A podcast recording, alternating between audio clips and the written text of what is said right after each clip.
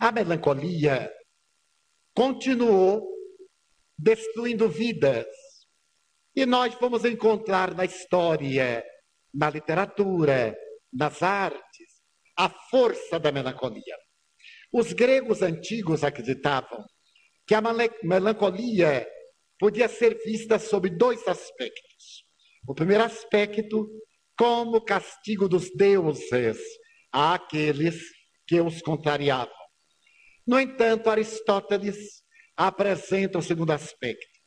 Ele diz que Sócrates e Platão, periodicamente, faziam profundos episódios de melancolia, em cujos momentos eram inspirados pelos deuses. A melancolia está presente na literatura, especialmente Shakespeare. Nós vamos verificar que Hamlet é o verdadeiro protótipo do depressivo.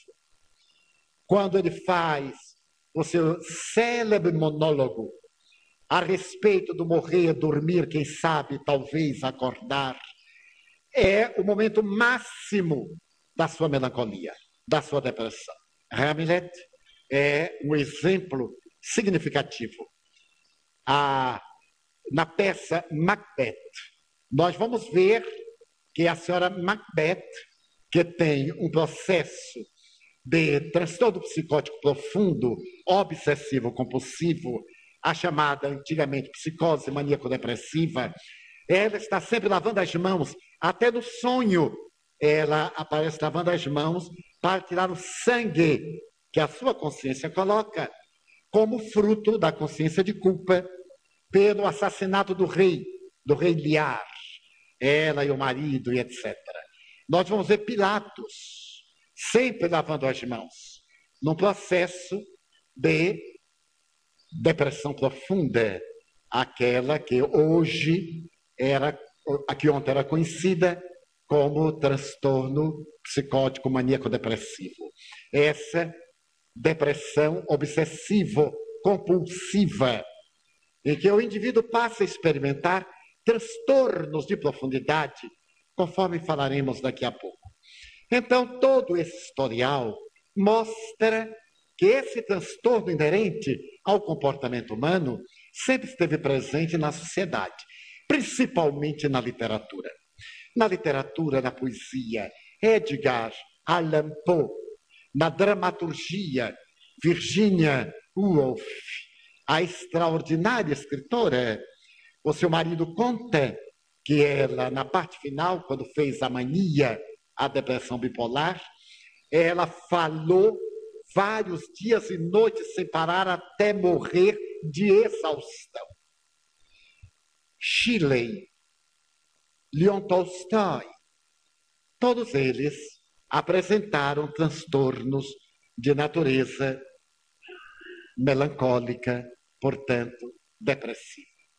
Foi a partir de 1860 que apareceu pela primeira vez na literatura inglesa a palavra depressão. E é nesse período que o grande estudioso do comportamento, Paul Mobius, faz uma análise do transtorno depressivo e apresenta duas ramificações que seriam responsáveis pelo desencadeamento do transtorno aquelas causas de natureza endógena, internas, a hereditariedade, a sífilis, o câncer, o mal de Hansen, geralmente as enfermidades infecto-contagiosas ou as suas sequelas, levando a esse transtorno de natureza depressiva. E a exógena, a externa, que ele chama eventos da vida, em que aparecem também os fatores psicossociais, socioeconômicos, comportamentais, familiares.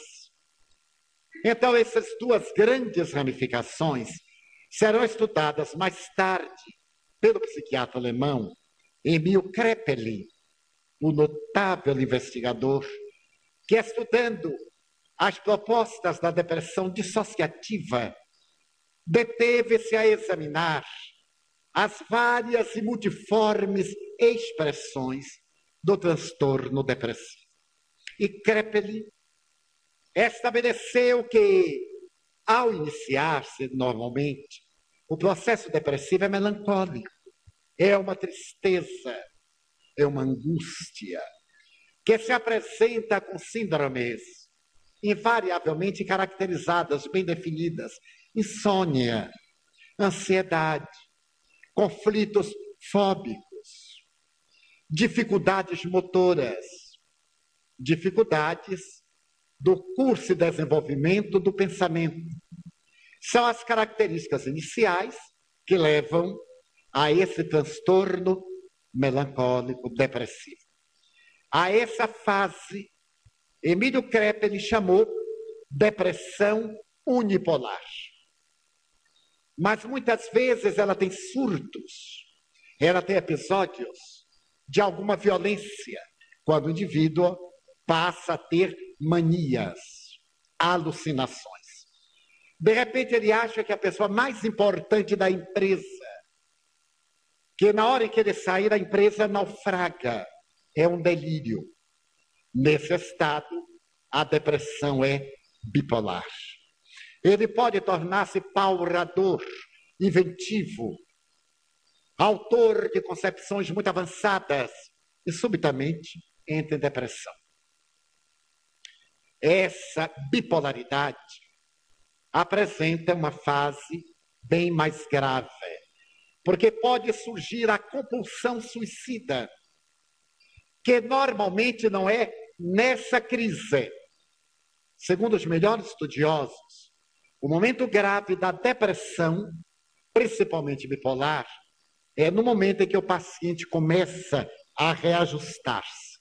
Quando ele vai adquirindo a noção da realidade, naquela fase de convalescença, ele pode ter um surto de desinteresse pela vida. A sua vida não tem nenhum sentido, para que viver? O mundo não presta para nada. Eu sou um total deslocado. Nessa hora, irrompe o episódio suicida e ele atira-se ao abismo. A depressão é uma enfermidade típica da organização feminina, sob um aspecto por causa dos hormônios, especialmente os hormônios da mulher.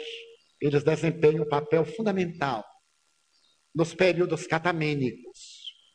Mais tarde, no período da menopausa. Invariavelmente, na menopausa, na pré-menopausa, a mulher, por falta de estrogênio, entra no estado de melancolia e experimenta uma fase depressiva.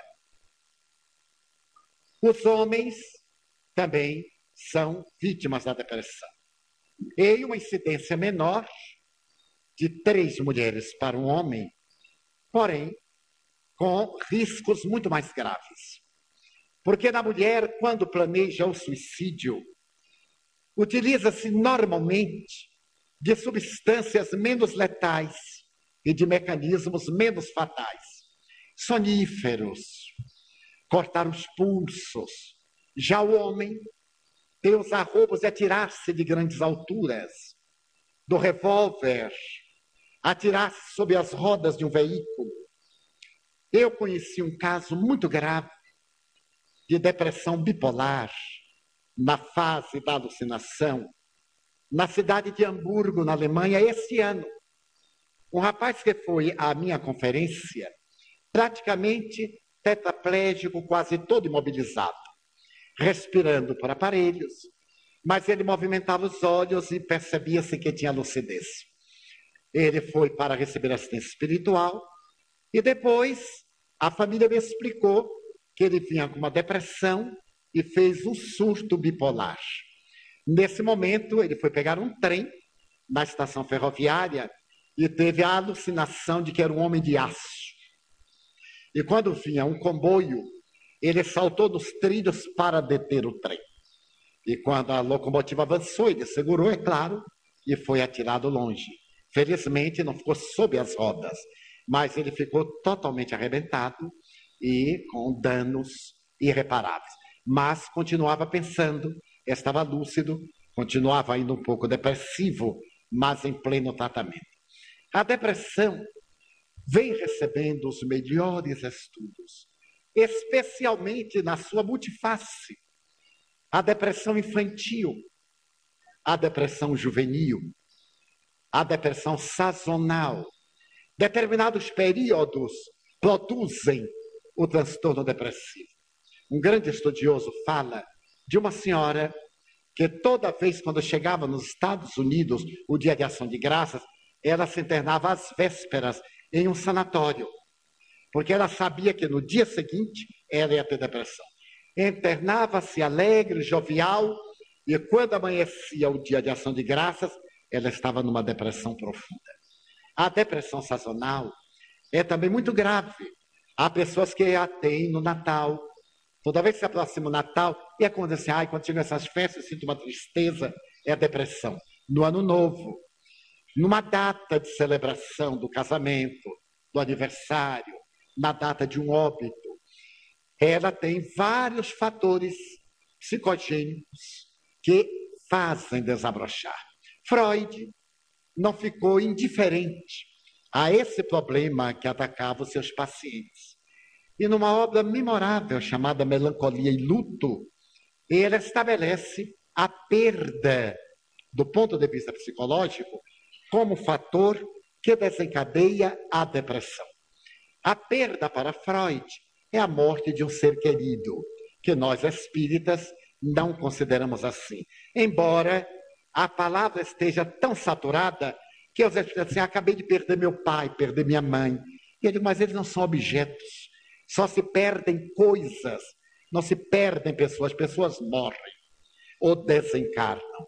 Essa perda é um fenômeno natural que nos leva a uma depressão, porque é toda uma mudança de hábitos e de comportamento. Mas quando ela se demora após três meses sem regredir, torna-se patológica e passa a ser a depressão que está instalada. A pessoa necessita de tratamento especializado tratamento psicológico, psicanalítico ou psiquiátrico, se for o caso. Mas também essa perda de Freud, na atualidade, ela pode ser apresentada no elenco de manifestações. A perda de um emprego. Ela leva a muita depressão. Nós estamos no momento no país e no mundo em que a perda de empregos está levando pessoas a transtornos depressivos profundos, ao alcoolismo, à toxicomania. A pessoa foge para drogas alucinógenas para poder esquecer, para libertar-se do trauma da perda do emprego. A perda de um afeto. Quando alguém que nos é amado nos abandona sem causa aparente, ou com ela. Muitas vezes a causa é real e a pessoa sente a alma dilacerada, porque de um momento para outro está sós. A perda de um relacionamento fraternal, a perda de um objeto. Pessoas lá que colocam em certos objetos a própria vida. E quando os perdem, ou quando quebram, ou quando são roubados, isso constitui um fator que desencadeia o transtorno depressivo muito grave. Surge aí a figura de Jesus. O psicoterapeuta já nos alertando para o valor relativo das coisas. Não vos afadigueis pelo dia de amanhã. Aí está uma psicoterapia contra a ansiedade. Por que deveremos ficar ansiosos pelo dia de amanhã? Perguntaram a Pandit Neru, o que é que o senhor espera do futuro? Eu estou preocupado com o presente, disse ele. É uma resposta tão profunda. Por que estamos preocupados com o futuro? Trabalhemos no presente e teremos um futuro consequente a esse presente. Se ficarmos inquietos pelo amanhã, pelo futuro, e não trabalharmos hoje, a atualidade, nós vamos ter um porvir infeliz, um amanhã perturbador. São transtornos de comportamento levando-nos a fugas. Daí as perdas. Jesus também nos receitou uma terapia muito boa, quando ele nos ensinou a nos libertarmos das coisas e das pessoas. Nós não somos proprietários de nada. Nós somos apenas usuários. Não somos donos. Somos apenas mordomos. Nós não somos donos nem do corpo, porque o corpo tem as suas leis, que muitas vezes não obedecem ao nosso sentido psíquico, àquilo que nós gostaríamos. A sua energia escapa, dilui-se à medida que as horas passam. Então, a depressão é um transtorno com várias gêneses, tanto de natureza psicológica, como de natureza degenerativa, de natureza externa, sociais e outras, como também de conflitos da educação. Crianças mal amadas, crianças filhas de mães e pais castadores, de pais negligentes. Naturalmente, esses indivíduos irão fazer transtornos depressivos, porque eles têm a sua personalidade esmagada, têm a sua personalidade violentada, fogem para o mundo interno e criam a sua realidade. Passam a ter a máscara e vivem alienados daquilo que nós convencionamos chamar a realidade. A depressão, em determinados períodos da vida, 14, 16 anos, 22, 28 anos, 40, 46 anos, a depressão será inevitável. Mas os estudiosos do comportamento, mais recentemente, identificaram algumas causas químicas, causas orgânicas, ao desencadear da depressão. E perceberam que aquelas substâncias que são produzidas pelos neurônios cerebrais, especialmente a serotonina e a noradrenalina, são responsáveis pela instalação dos transtornos depressivos. E estabeleceram, por exemplo, que em determinada região do nosso cérebro, o locus coeruleus, e numa outra parte do rafé, nós temos a instalação da serotonina e da noradrenalina.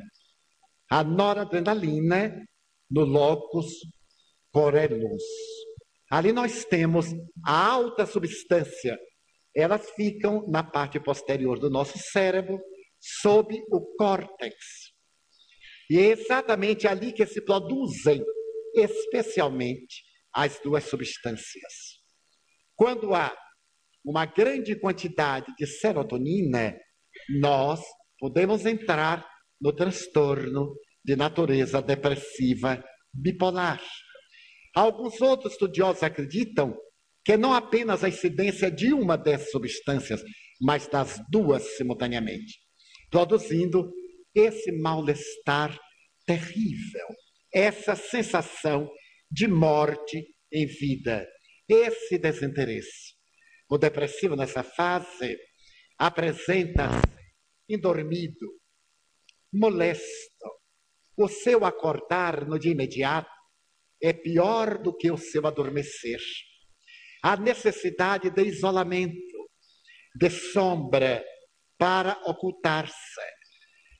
Nós poderíamos ver aí a manifestação de um transtorno que, sendo a consequência a produção das substâncias neurais, a causa certamente está no self, um conflito profundo de hoje, desta reencarnação, ou de ontem, numa encarnação transata a que nos reportaremos logo mais. São esses reflexos, condicionamentos, conflitos do self, do espírito, que desencadeiam esse processo de produção mais generosa ou de produção limitada dessas duas substâncias que são as responsáveis pela manutenção da área da nossa afetividade. Já que a depressão é também considerada como sendo um transtorno da afetividade.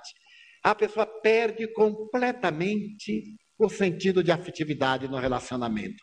Fica indiferente, perde o apetite sexual, experimenta um grande desinteresse por causa dessas substâncias que são fundamentais para a preservação do seu equilíbrio. Nessa panorâmica, os estudiosos procuraram estudar, examinar mais profundamente as neurotransmissões, esses ritmos que os neurônios dão às suas mensagens. E naquela sinapse, na transmissão da mensagem, há sempre uma substância química. É ela que leva a mensagem que se transforma de psíquica em física. Ela vai decodificada para a emoção, para a inteligência, para o sentimento. E quando há a produção dessa substância perturbadora, é claro que interrompe a neurocomunicação com essas consequências depressivas e outras. Estudando profundamente os neurônios, nos últimos 15 para 20 anos, a ciência percebeu que as substâncias químicas das transmissões, já que são eletroquímicas, poderiam ser realizadas em laboratório. E nós poderíamos ingeri-las, recebê-las, para que elas viessem substituir aquelas que estão em carência. E conseguiram, por exemplo, o Prozac como sendo uma das produções medicamentosas de melhores resultados para o reequilíbrio do paciente. O sódio de lítio, como sendo também uma substância que envolve o neurônio e ilude o cérebro. O neurônio, agora envolto por essa substância, permite que as comunicações se deem de maneira normal. Eis porque em qualquer transtorno depressivo, a assistência psiquiátrica é fundamental. A pessoa deve recorrer ao psiquiatra. A família deve levar o paciente, mesmo que a contragosto, para receber a assistência especializada. Porque o paciente não vai desejar, ele não tem noção da vida. É necessário que os responsáveis pela sua vida, pela sua saúde, assumam o dever de prodigalizar-lhe o reequilíbrio emocional. Após o que, ele vai agradecer, é claro. Normalmente nós somos pessoas piegas.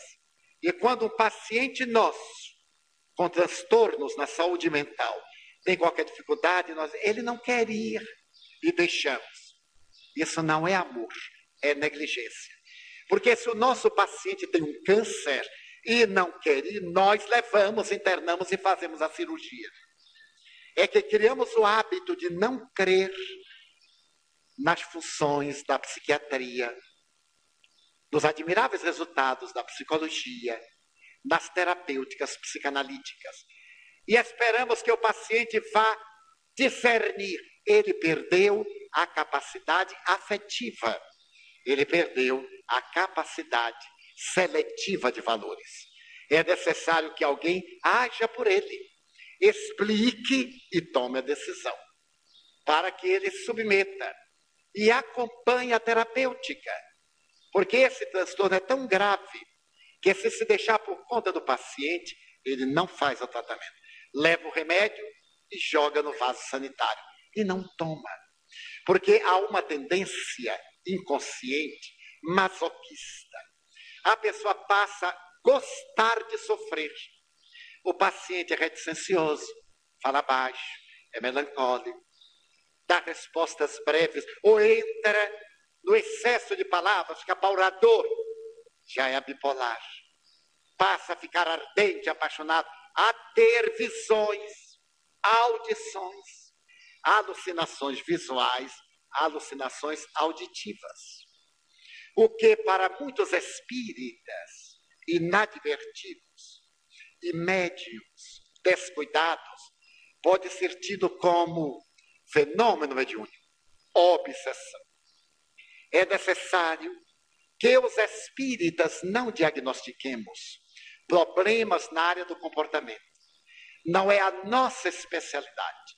Nós não temos o dever de rotular doentes. porque escapam-nos as fronteiras onde termina um transtorno depressivo e começa um obsessivo. Onde termina o fenômeno obsessivo e começa um de natureza depressiva. A fronteira é um claro escuro, onde está o paciente sob a injunção dos dois transtornos. Em o Evangelho segundo o Espiritismo, as últimas palavras de Allan Kardec são uma advertência. Quando as obsessões são de largo curso, quando são prolongadas, os pacientes tendem a ter um transtorno de loucura. À época nos conheciam os neurônios. E Kardec usa a expressão da época. Pode sair da depressão para a loucura. Porque o cérebro, depois de visitado de uma energia deletéria por longos anos, vai produzir substâncias limitadas ou superabundantes, em desequilíbrio. E advém o transtorno cerebral. Nesse caso, a recuperação do paciente é remota, senão impossível. A nós, os espíritos, nos cabe a terapia. E à medida que o paciente vai recuperando-se, a elucidação do seu transtorno, mantendo, porém, sempre o paciente com assistência médica. Se o transtorno depressivo é consequente a uma obsessão, ele precisa de médico. Se é anterior, ele necessita de médico para poder receber a conveniente terapia. No caso em pauta, como veremos, ele vai necessitar também de uma outra terapêutica, a terapêutica bioenergética, aquela que o Espiritismo proporciona. A terapia dos passes, portanto, bioterapia, a terapia da água fluidificada, em que a água recebe energias que lhe mudam as estruturas, a terapia da desobsessão, na qual o paciente não deve estar presente jamais, porque ele não tendo condição de discernir, ele pode ter agravado o seu estado, ele pode entrar numa síndrome mais profunda e perturbadora. E se for algo de natureza orgânica, adicionar o fator fóbico a esse transtorno que já está instalado. Para a cura de um paciente depressivo por obsessão, não se faz necessária a sua presença na terapêutica mediúnica, na sala das sessões mediúnicas. Diga o contrário quem o pretender, mas será sempre sem autoridade. Porque a autoridade no Espiritismo é Allan Kardec. E Allan Kardec não recomenda em uma atividade mediúnica pessoas transtornadas. A atividade mediúnica requer pessoas saudáveis, mental, moral, física, socialmente. Razão porque estabelece a reunião mediúnica séria como encontro de pessoas equilibradas, forradas de bons propósitos, que se conheçam entre si. E um estranho que se adentra a esse recinto terapêutico, sem a menor condição, não apenas irá desequilibrar a harmonia do conjunto, como perturbará qualquer benefício que pudesse ser-lhe dirigido. Recomenda-se, porém, que o paciente participe de atividades doutrinárias. Aqui estamos em uma psicoterapia de grupo. Aqui estamos em uma análise de uma situação que a todos nos interessa. As estatísticas americanas dizem que sete por, em cada dez americanos têm, tiveram ou terão depressão. Então, todos nós estamos mais ou menos em cursos. Ou já tivemos um surto depressivo, uma angústia que se prolongou e o organismo reagiu. Tivemos uma fase de perturbação obsessiva simples, uma mania que nós superamos. Tivemos uma crise prolongada, ou ainda não tivemos, mas o certo é que nós iremos ter, porque nós estamos em uma máquina. E a máquina periodicamente desajusta-se. Razão porque a psicoterapia de grupo é valiosa. E também é recomendável que o paciente depressivo procure um grupo para poder dialogar, porque o tema é comum, a problemática é a mesma, sob a orientação do psicoterapeuta, para evitar que fiquem todos na lamentação, já que há uma tendência, dizíamos, de natureza autopunitiva do paciente ficar sempre se achando mais infeliz, se achando que não merece nada, que ele deve morrer, que a vida perdeu todo o encanto. Ele passa a ter uma sensação masoquista. E como consequência desse processo que se alonga, ele vai chegar a um estágio que não tem retorno. E também um estágio de angústia para a família. Porque a família paga alto preço de acompanhar um paciente depressivo. Tanto sofre o depressivo como a família. Porque a família nunca sabe o que fazer. Tudo o que pretende desagrada ao paciente. O que fazer é não dar maior importância. Isto é, atender com naturalidade, não aprofundar a discussão do tema, porque não tem saída, e fazer o tratamento especializado. Quanto possível, conversa edificante, apresentação de assuntos positivos, que despertem no inconsciente do indivíduo algo que está dentro dele. O célebre Milton Erickson, que é o pai de uma doutrina ericksonianismo, era o portador de uma doença degenerativa. E às vezes as dores eram-lhe tão difíceis de suportadas que ele entrava em depressão. E para poder superar a depressão e superar as dores, ele fazia visualização terapêutica, diz o doutor Bert Siegel. Ele relaxava e recordava-se da infância, quando tinha saúde. Ele revivia as horas felizes da infância. E ao revivê-lo, naquela visualização, os neurônios produziam as substâncias compatíveis para manter o equilíbrio. A doutrina ericksoniana é de uma grande terapêutica para os problemas depressivos. Ele foi único. Muitos dos seus discípulos tentam imitar o método, que naturalmente exige uma imaginação criadora muito rica ele formulava poucas perguntas ao paciente e levava o paciente sempre às melhores conclusões, aquelas que eram mais compatíveis para as suas necessidades. Certa feita ele foi chamado para atender uma senhora com depressão profunda em uma cidadezinha do estado de Massachusetts. E quando lá chegou, ele percebeu que a senhora já estava fazia 10 anos, disse a família, e estava preparando-se para morrer. Mas ao entrar na casa, ele notou que a casa era toda pintada de cinzento. Paredes, portas, os móveis eram de cinzento escuro. O quarto sem janelas, mal arejado, pouco iluminado. A cama era também de tecidos escuros. E ela ali, deitada, aguardando a morte.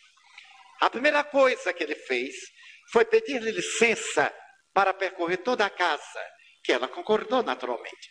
Ele visitou a casa toda, depois voltou e perguntou-lhe se ela sabia que ele era psiquiatra, que era o Dr. Milton Erickson.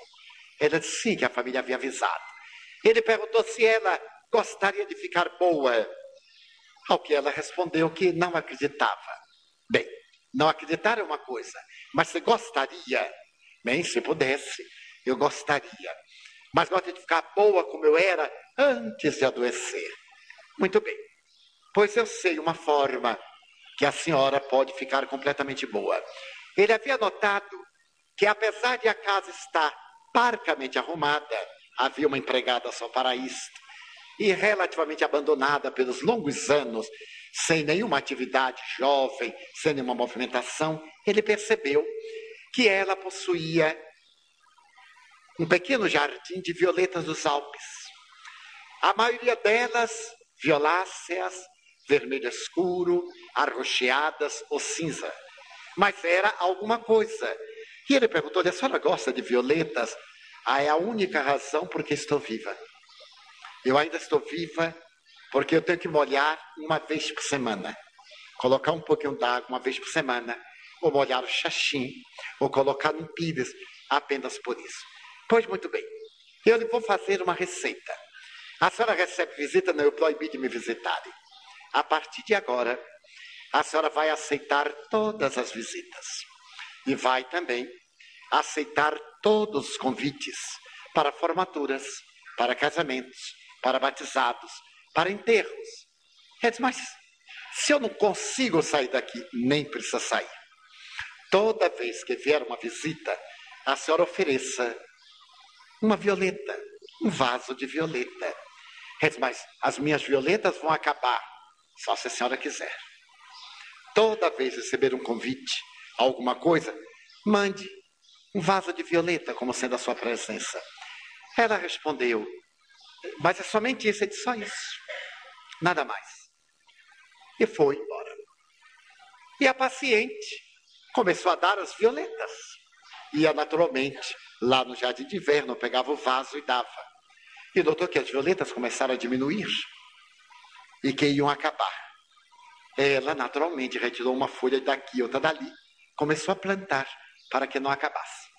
Dez anos depois, quando ela desencarnou de um outro problema, os jornais da cidade declararam que a rainha das violetas havia desencarnado, havia morrido, jovial e feliz, porque ela havia dado mais de 10 mil vasos de violetas e não tinha tido tempo para mais nada, só para plantar violetas. Havia encontrado uma razão para viver essa motivação alterou completamente o seu psiquismo, que passou a influir na produção de hormônios, de substâncias, serotonina, noradrenalina, fazendo que ela recuperasse a saúde comportamental. Então, nas grandes terapêuticas, destaca-se a de Milton Erickson, como sendo muito valiosa. A psicoterapia da gentileza, a psicoterapia da boa palavra, não da compaixão. O doente depressivo tem um sabor especial quando temos pena dele. Quando nós dizemos, mas é um coitado. A pessoa fica tão feliz de ser desgraçada, que ainda fica pior para ser mais infeliz. Esse seria o quadro convencional da depressão, do transtorno depressivo, à luz das modernas psicoterapias, das ciências. A sua historiografia estaria dentro dessa colocação, dentro dessa programática. Mas não haverá uma psicogênese diferente para a depressão. Os cientistas acreditavam que nós possuímos mais de 100 mil genes, até que o projeto Genoma Humano constatou que nós temos apenas 30 mil genes. Nós herdamos dois conjuntos, um de nosso pai e um de nossa mãe. Graças a esses conjuntos, nós vamos desenvolver 30 mil genes. E basta que um gene tenha uma deficiência e nós poderemos ter um distúrbio correspondente, no caso, a depressão. Poderemos ter esse problema profundamente perturbador.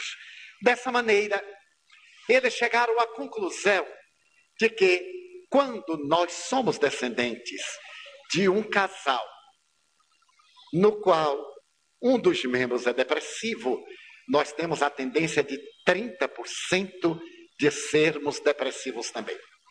Se somos descendentes de um casal de depressivos, nós teremos 50% de probabilidades de ser depressivos também.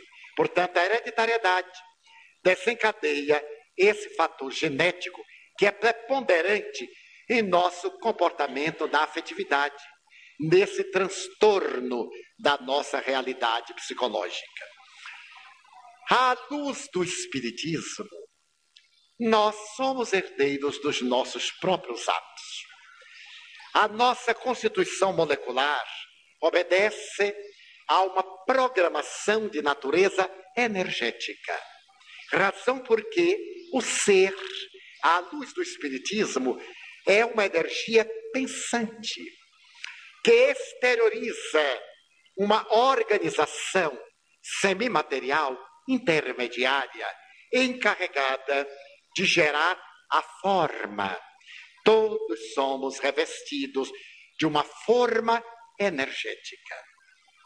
Os esoteristas, os místicos ancestrais, chamam-na corpo astral.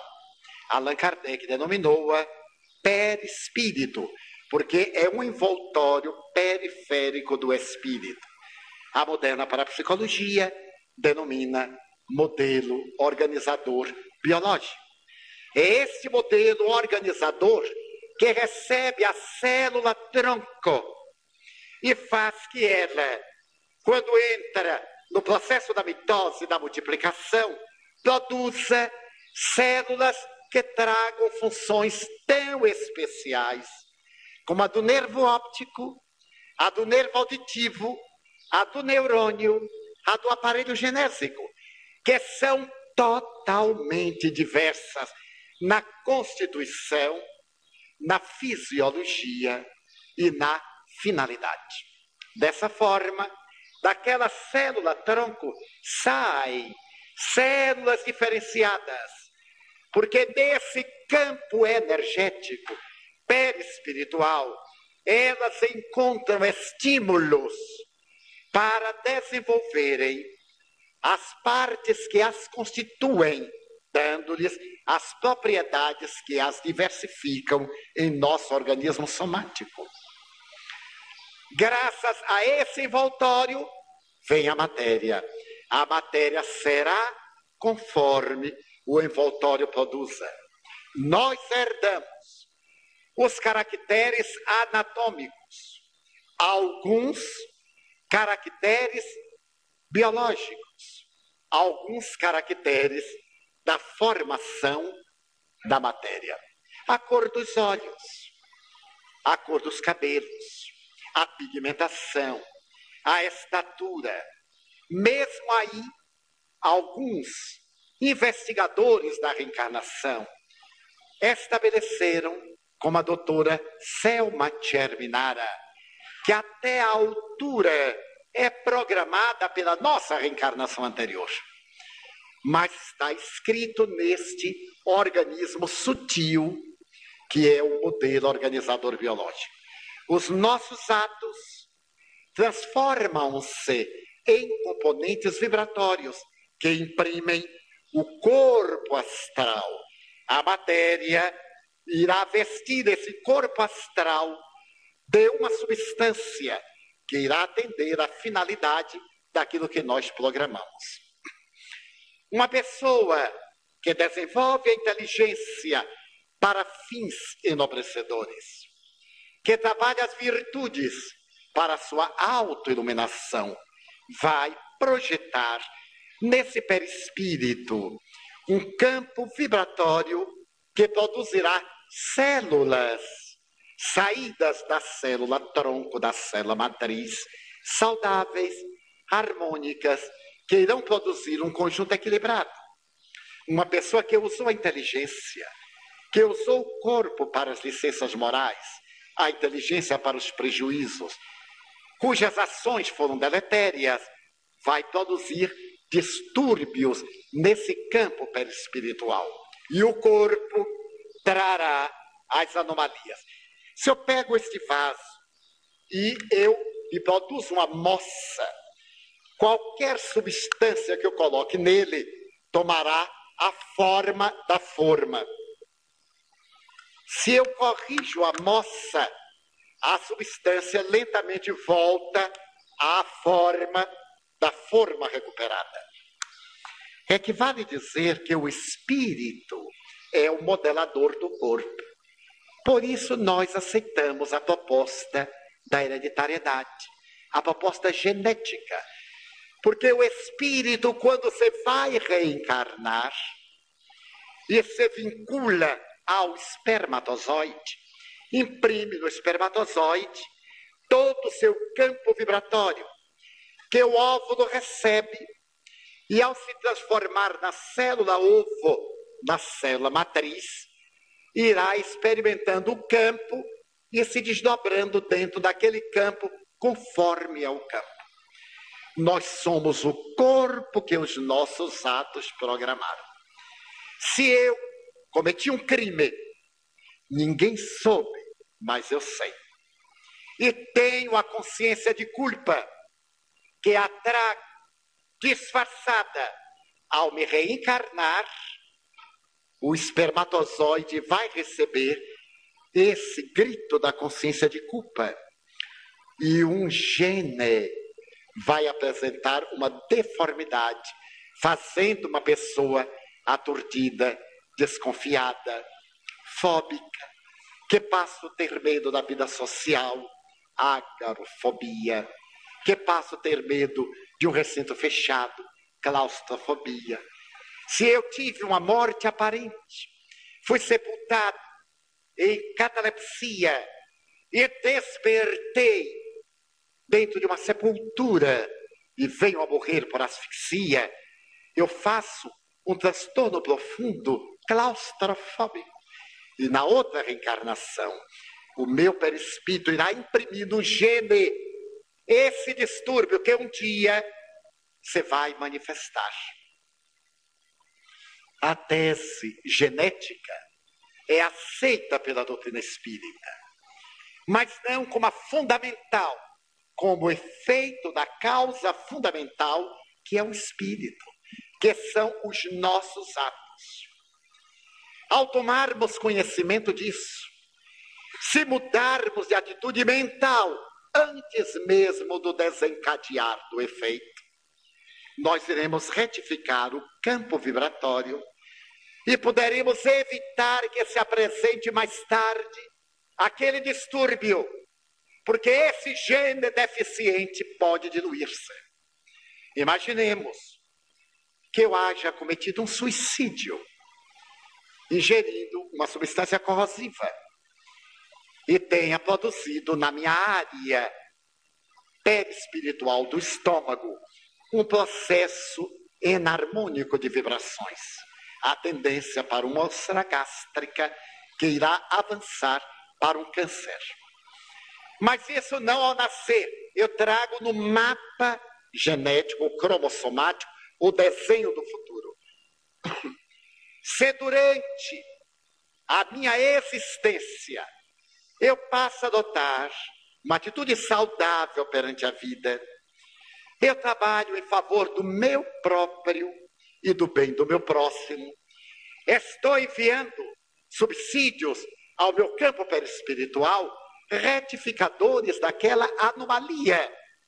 É a moça que vai perdendo em profundidade até voltar ao estágio inicial. E poderei não ter o câncer, porque a lei divina não é uma lei de cobrança, tem que pagar.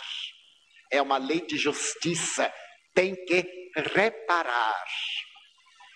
Os meus atos nobres podem proporcionar-me um campo interior que anula o mal que me fiz, concedendo-me a oportunidade de progredir. Já não necessitarei ser vítima, no caso, de um câncer ou de algo equivalente. Ou se eu trago a presença de um transtorno melancólico, tenho tendência à melancolia, ao isolacionismo, à quietude. Mas eu procuro esse momento de solidão e de quietude para ouvir uma boa música. E não para ficar ali pensando egoisticamente no meu drama, no meu conflito, na minha desgraça. Só estou piorando. Se eu digo assim, bom, já que eu não quero ouvir ninguém, eu vou ouvir uma música. Ah, mas a música me dá tristeza. Muito bem, eu vou ficar triste com a música assim mesmo, vou pensar nela. Vai acompanhando a música.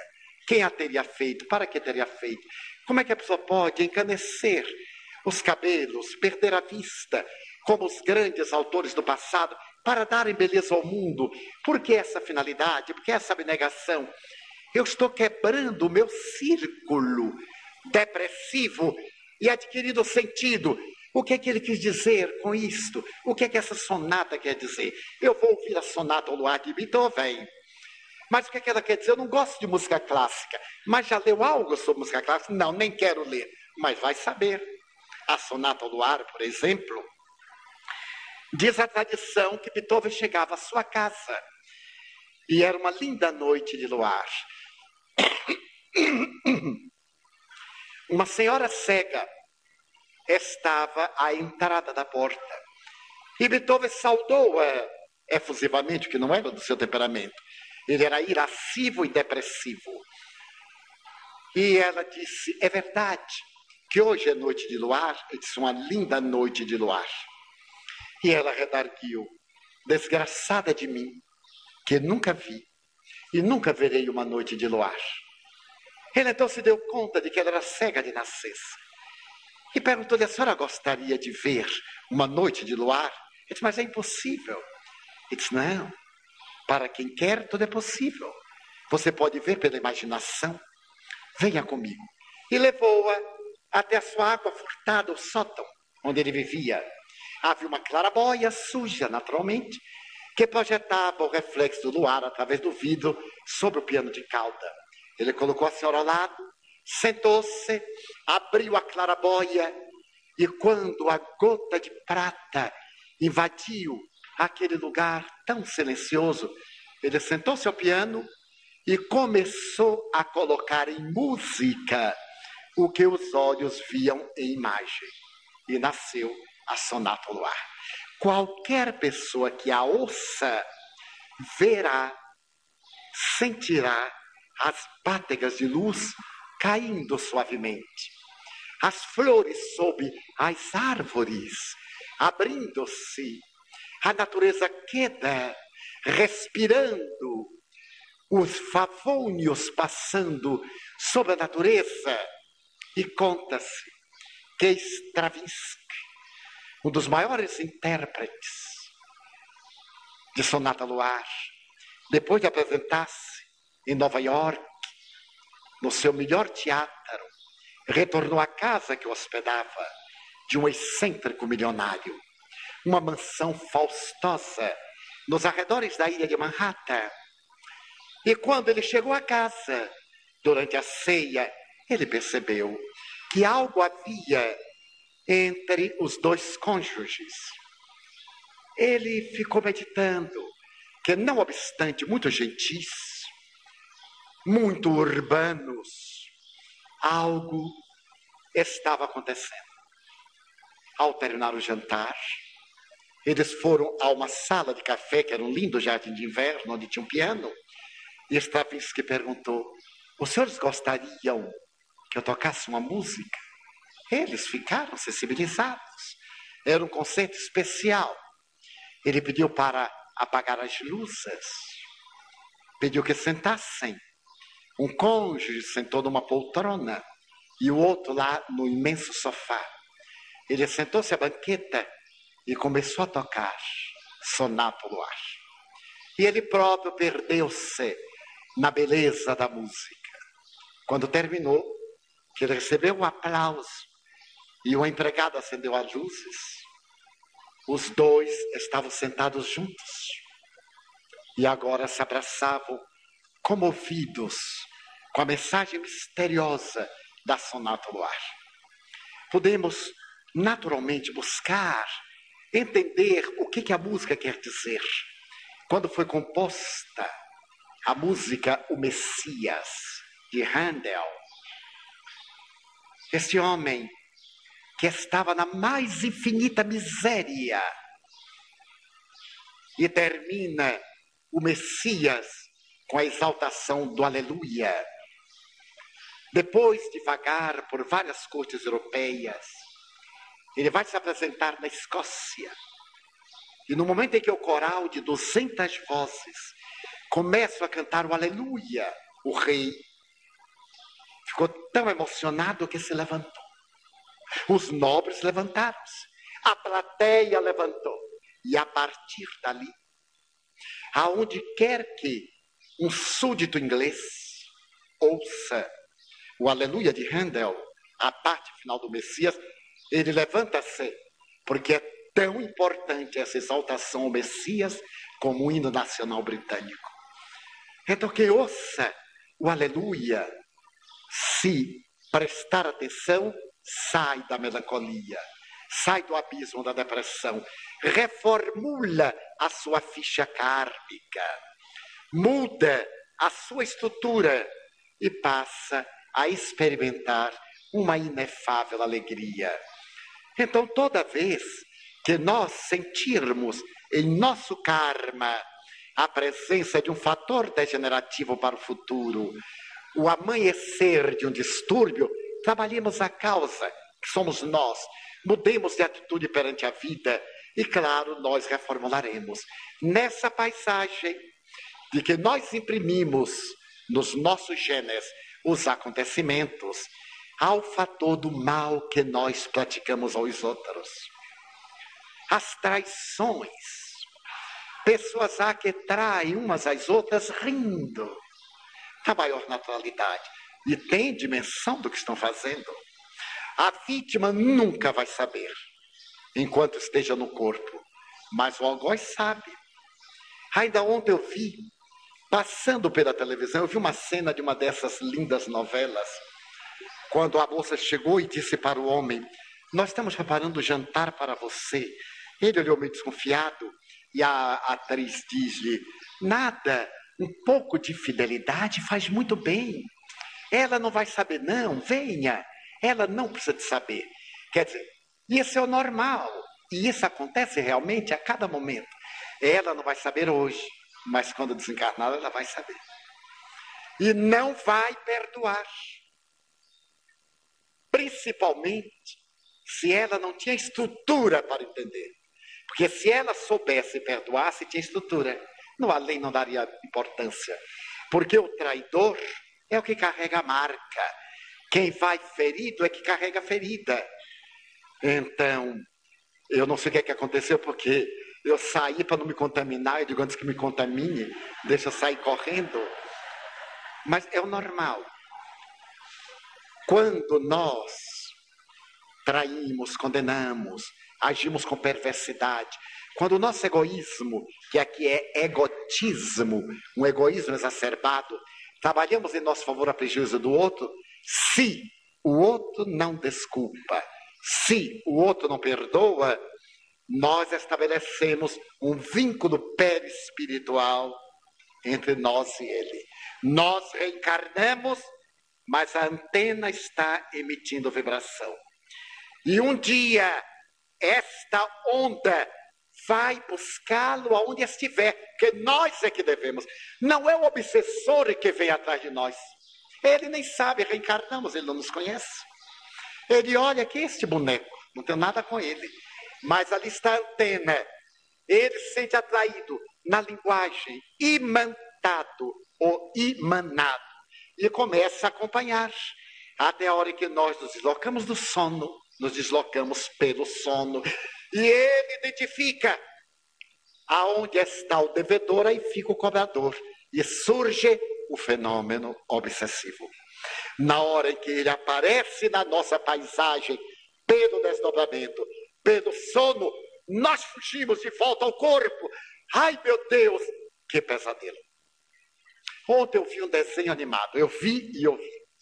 Não é necessário dizer que eu estou na fase do desenho animado. Mas era o coelho e troca-letra. E o troca-letra não aguenta aquele coelho terrível, resolveu deixar de caçar coelho. Rasgou e foi embora. E o coelho ficou desesperado, porque não tendo que eu caçasse, a vida perdeu sentido, ele foi atrás. Venha, ungolino, venha. não, não, não, agora eu vou pescar. E foi pescar. E o coelho perdeu a dignidade. E ele foi pescar como bom pescador, colocou o anzol se recostou na árvore e dormiu. Dormiu e teve um sonho lindo. Aquele sonho maravilhoso. Os maiores peixes do mundo chegando até o seu anzol. O pobre do coelho tentou de tudo, mas quando viu que ele estava dormindo, serrando a madeira, que pessoas dormem com serrote. Quando encontram um nó, então o serrote não passa. Não quer dizer que nós ronquemos, é que é uma palavra horrível. É mais bonito quando dizemos ressonemos, que nós ressonemos. Então o coelho teve uma ideia, deitou-se, dormiu e sonhou. Programou seu sonho para ir pegá-lo lá. E foi. Foi e apareceu. Apareceu e então fez horrores. De tal forma, ele reproduzia coelhos e tal. E o pobre do Trocaleta não queria perseguir, mesmo no sonho, até que ele fez uma trama tão sórdida que o Trocaleta caiu do abismo. Caiu, caiu. E o coelho também, só que o coelho pegou as duas orelhas e fez um paraquedas. E a outra vítima caiu, entrou no corpo, ficou roxo de cólera. Aí saiu correndo atrás do coelho, pegou o contrato, recompôs, pegou a pistola e saiu atrás do coelho. Que cena de obsessão no além-túmulo. Que cena notável de obsessão. Porque é assim que eles nos pegam no sonho. Então, quando a gente sai bonitinho, Aí a vídeo diz assim: é você, hein? Lembra? A gente volta correndo. Volta correndo, se obsia na matéria e diz assim: que pesadelo. E surgem os chamados episódios de insônia. Passamos a ter medo de dormir. Eu me lembro que houve uma época, quando eu comecei na mediunidade, que o sono me era tão desagradável que eu programava ver-me a mim próprio dormindo. Olha que obsessão, tem cada sutileza. Eu ia dormindo, e quando eu ia dormindo, dizia assim, ai, mas eu quero me ver dormindo. Aí acordava. Até que um dia eu disse, mas que coisa, eu vou agora tratar de desdobrar-me para ver-me dormindo. Até com exercício mental eu consegui sair do corpo e ver o corpo dormindo. Achei uma gracinha naturalmente. Porque eu deito assim na posição fetal, que é um transtorno, é uma regressão. Aquela posição assim, linda, não incomodo, não ressono, aquele silêncio quase sinfônico. Então eles nos aguardam e começam as obsessões. Nós passamos a ter tristeza, a angústia de algo que fizemos e não lembramos, claro que não lembramos. A perda da finalidade existencial o medo de enfrentar o futuro, o mundo que nos é hostil, são os clichês que trouxemos do passado. E com esse estado de depressão, ele se vai acercando do perispírito, o campo de registro, e passa a emitir o seu pensamento, que nós captamos, porque há afinidade. Ele passa a interferir em nossa vida mental. E pode acontecer o caso das personalidades múltiplas, por obsessão ou por lembranças de reencarnação. Tornaram-se célebres as três faces de Eva, que o autor falou que ela chegou a ter 21 personificações. Um outro caso muito célebre, Síbio, que tinha 14 personificações. Cada momento ela mudava de personificação, que podem ser por indução obsessiva ou que podem ser reminiscências de existências passadas. A obsessão produz a depressão. A depressão abre campo à obsessão. E nesse, como em ambos os casos, a atitude mental do paciente é relevante. Primeiro, orar. Quem é tão depressivo que não possa chamar por Deus? Quem é tão depressivo? Ai, meu Deus. Quando ele fala assim, que diabo? Mude o nome. Ao invés de chamar o colega, chama o chefe. É só mudar de nome. Mas nós temos a tendência de não fazer. Então, orar. Como a história eu contei aqui, há menos de 15 dias, daquele homem humilde que ia à igreja, a hora que a igreja fechava, chegava no total, sorria E o padre disse: não é possível que esse mendigo venha bem na hora que nós fechar a igreja. Isso todo dia. Até que um dia o padre interpelou: o que, é que você vem fazer aqui na hora que eu fechar a igreja? Ele disse: venho orar. E que prece rápida é essa? Como é que você ora? Aí eu chego lá e digo para ele assim: Jesus, eu sou o Zé, viu? E vou embora. O padre mas não é possível. Mas aí o pobre do mendigo adoeceu e foi para o hospital. Todo dia, às seis horas, ele ria. E as enfermeiras acharam que ele fazia um delírio. Por fim, num dos dias, quando a enfermeira foi colocar uma bandeja na cadeira ao lado da cama, ele disse: Não põe aí que essa cadeira está sempre ocupada. Ela disse: Mas como? Como está sempre ocupada? Sim, está sempre ocupada. Todo dia às seis horas, ela se ocupa. A enfermeira ficou observando, e seis horas, ele riu. Ele disse: O que é que está acontecendo? Ele disse: Ele chegou, ele chegou e disse assim: Zé, eu sou Jesus, viu? Então o que é que não pode orar? A oração. Depois, uma boa leitura. Pegue uma página, não precisa ser uma página grande. Pegue uma frase, uma frase. Fique pensando na frase. Eu tenho que sair desse drama. Eu tenho que sair desse drama. Eu tenho que sair desse. Ai, já estou cansado da frase do drama, não? Eu tenho. Começa uma psicoterapia. Recebe o passe, a bioenergia. Recebe a água magnetizada que lhe reestrutura o campo perispiritual e torne as suas horas úteis. Faça alguém aquilo que outrem já fez por você. Ajude a pôr um pneu furado no carro, principalmente se for de uma dama que esteja na estrada. Nada de não dar mais importância que as mulheres agora são iguais aos homens. Por mais forças, botar pneu não há mulher que aguente. Por mais musculosa, ela pode chegar dar um chute no carro e virar. Mas botar mesmo pneu não acerta. É muito complicado. Botar aqueles quatro buraquinhos, aqueles quatro pinos. Aquilo é uma coisa terrível. E depois rodar. Não deixe parar a corrente do bem. E criará um campo de equilíbrio.